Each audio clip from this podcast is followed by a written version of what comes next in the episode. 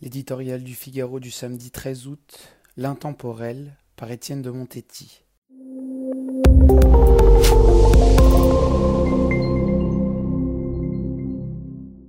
Son œuvre est immense, à la mesure de son talent.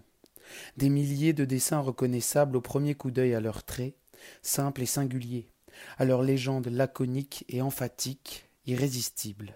Sampé a créé le petit Nicolas, collaboré avec Modiano et Suskind, illustré de nombreuses couvertures du New Yorker, mais l'essentiel de sa création est intemporel. Ces créatures anonymes, des figures interchangeables et pourtant à leur manière unique et surtout familière.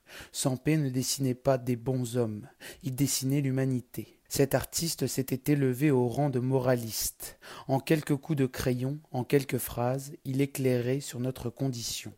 Quand on feuillette un album de Sampé, on constate à quel point il partage avec Pascal la certitude que nous ne pesons guère au regard de l'immensité du monde un néant à l'égard de l'infini, son peintre du dimanche devant des frondaisons, son homme de la rue perdu dans la ville, sa vieille dame dans une cathédrale ne disent pas autre chose.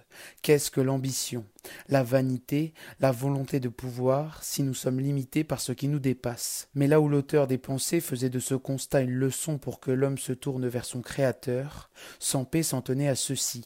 Puisque le passage de l'homme à la surface de la terre semble absurde, ce qu'il illustrait avec une manière de génie, il convient de prendre la vie avec détachement.